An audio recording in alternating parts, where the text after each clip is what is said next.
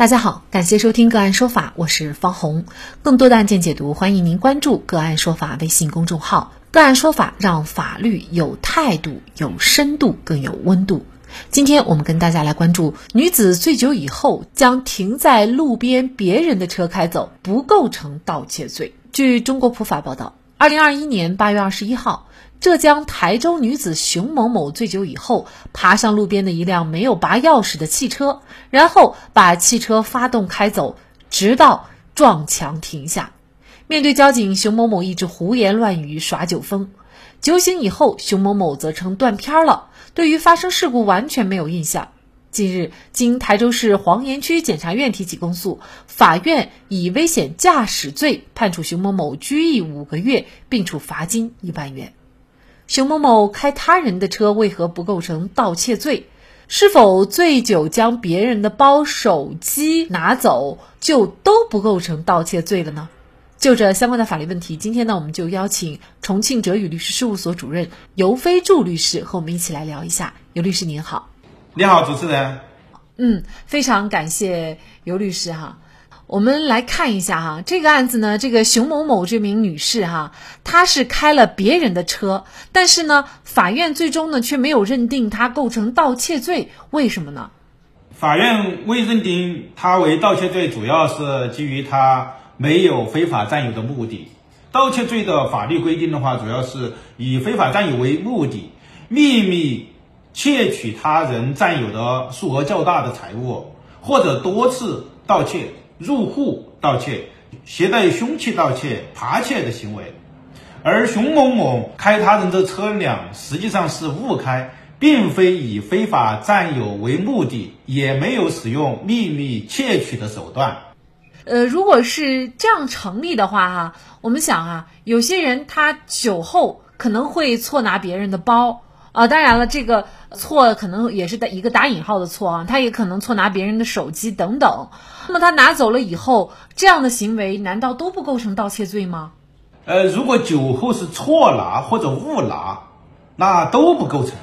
因为错拿或者误拿都没有非法占有他人财物的故意，不符合刑法所规定的盗窃罪的要件，因此的话。酒后错拿了或者误拿了别人的包、别人的财物、别人的手表、别人的手机，都不构成盗窃罪。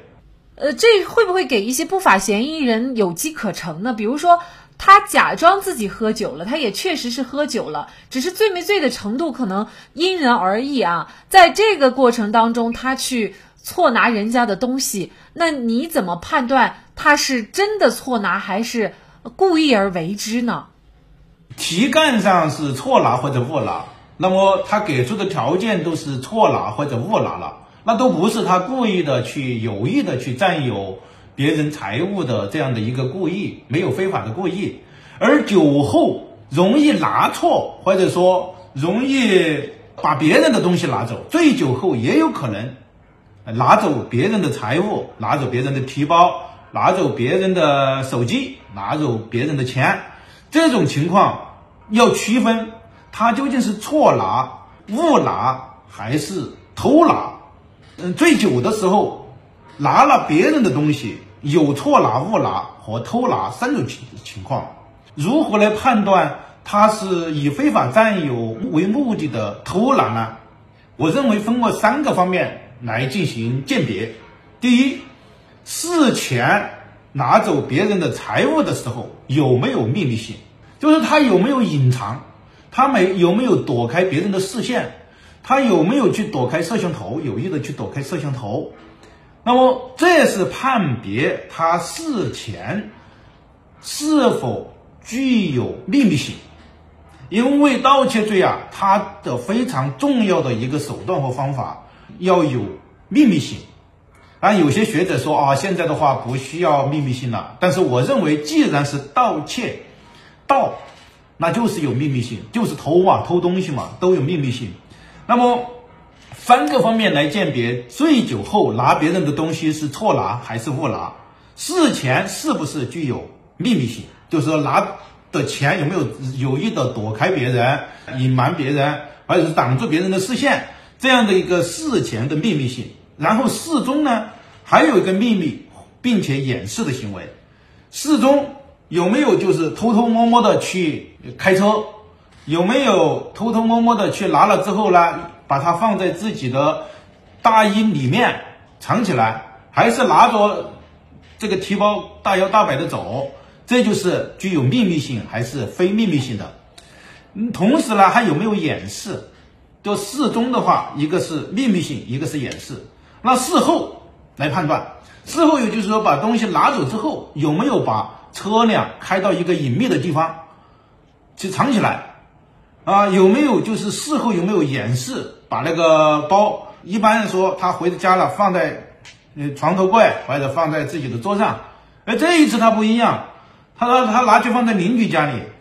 你让别人看不见。这种情况下，那事后有没有掩饰？通过事前秘密、事中的秘密与掩饰、事后的掩饰这三个方面来判断醉酒的人拿了别人的东西是偷拿还是误拿。哎，我们就举一个钱的例子啊，他如果拿了人家的钱，然后呢，他回家仍然是呃放到这个衣服口袋里或者是哪里，那么他就假装不知道该花花，但是案发一旦有人找到他，他就说是自己醉酒了不知道，呃，这种还是很难甄别吧？对，如果是这种情况下，他没有秘密的去躲避别人的视线，就事后也没有掩饰的情况下，无法甄别的时候，这种。证据利益应该归于行为人，因为侦查机关他有责任，他有义务去证明嫌疑人构成犯罪，他必须拿证据来证明。如果他没有证据的话，那根据无罪推定的原则，就推定行为人是无罪的。这里面就需要有控方，因为控方是由国家机器，是侦查机关，是警察，他有侦查权。那么他侦查不出来，或者说他无法去找到证明别人的秘密窃取的这样的一个证据的话，那么就不构成盗窃罪。总而言之啊，其实你如果是假装醉酒去错拿哈打引号的错拿别人的东西的话呢，还是通过事前事后等等各方面你的表现呢，能够判断出来的哈。所以呢，大家也不要。以此作为一个犯罪的呃手段和方式啊，我办到一个案件，就是当时他参加一个生日聚会，在 KTV 里面唱歌，唱歌呢，他就把别人新买的那个 iPhone 手机，他就拿来藏起来，藏到了一个软包的那个缝隙里面去了。大家都喝了酒，他藏到那个缝隙里面去了，说那个嗯手机不见了，然后大家都找，然后他也假装在找。呃，假装者后来调监控，发现他有意的在醉酒之后呢，把这个手机拿到软包的缝隙里面去藏起来了。最后他也拿走了，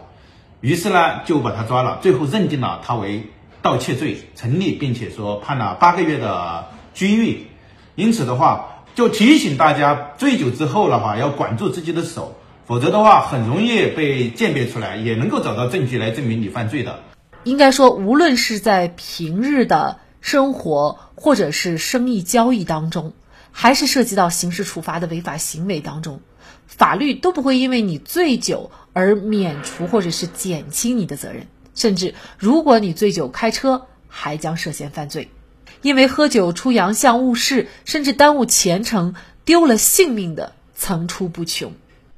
所以，酒宜小酌，不能大饮。好，在这里再一次感谢重庆哲宇律师事务所主任尤飞祝律师。那更多的案件解读以及呢我们的线上视频讲法内容呢，欢迎大家关注我们个案说法的微信公众号。另外，您有一些法律问题需要咨询，都欢迎您添加幺五九七四八二七四六七这部手机号的微信号向我们进行咨询，我们会将您的问题转给我们专业资深的律师进行解答。好，感谢您的收听，我们下期节目再见。